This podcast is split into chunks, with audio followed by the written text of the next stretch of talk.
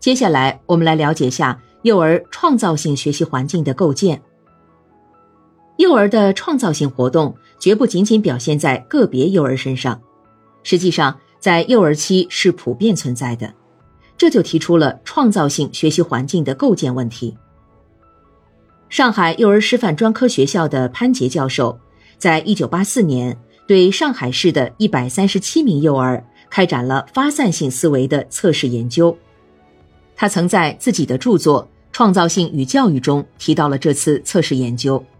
这次测试研究得出了肯定的结论：一，数据证明，三至六岁幼儿在各种内容的思维操作方面都有一定的发散思维能力，发展水平随年龄增加而提高。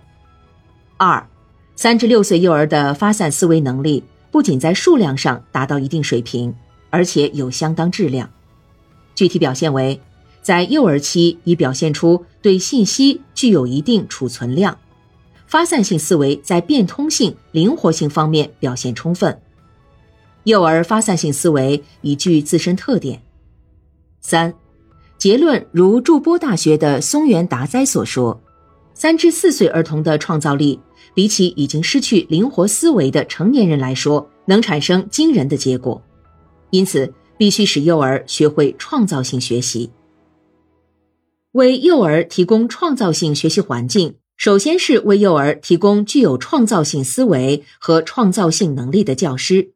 实践证明，幼儿园中教师是幼儿最主要的环境。创造力强的老师培养出的儿童，明显的比创造力差的老师培养的儿童具有创造性。马雅斯基等提出了幼儿园教师鼓励儿童表达他们创造力的八种方法：一、帮助孩子接受外界环境的变化。学会应付外界环境的变化。二，帮助孩子认识到有些问题并不容易回答，即便是成人，也要通过自己探索来寻找答案。三，帮助孩子了解很多问题可能有许多答案，因而要学会用多种方式来进行思维。四，帮助孩子学会评价、接受他们的自我感受。五，奖励有创造性的孩子。六，让孩子体会到创造出成果和解决问题过程的快乐。七，帮助孩子学会了解事物之间的差异。八，帮助孩子发展坚持性。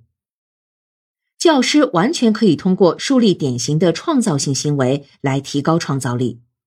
另外，教师还应当向幼儿传授创造技能，作为一种创造活动。其思考方法可以有一些基本模式，比如思考问题方式、解决问题程序等。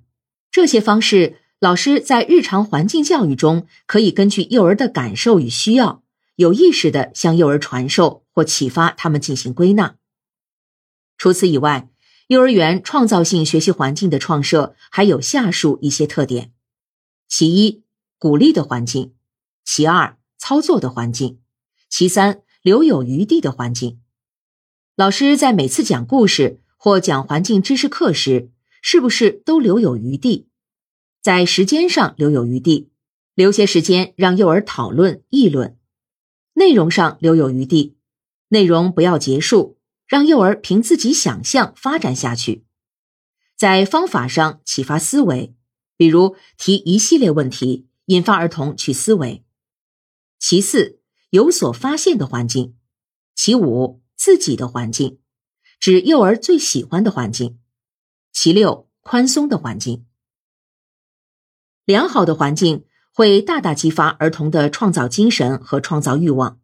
只要不用成人的框框去强行抑制他们，多给他们一些鼓励，多给他们一些自由，多给他们一些指导，多给他们一点启发，幼儿的创造力。在他们自己向环境进取的时候，就会逐步发挥出来，即把内在的某些潜能发挥出来，让他们表现，让他们成功，让他们喜悦，让他们兴奋。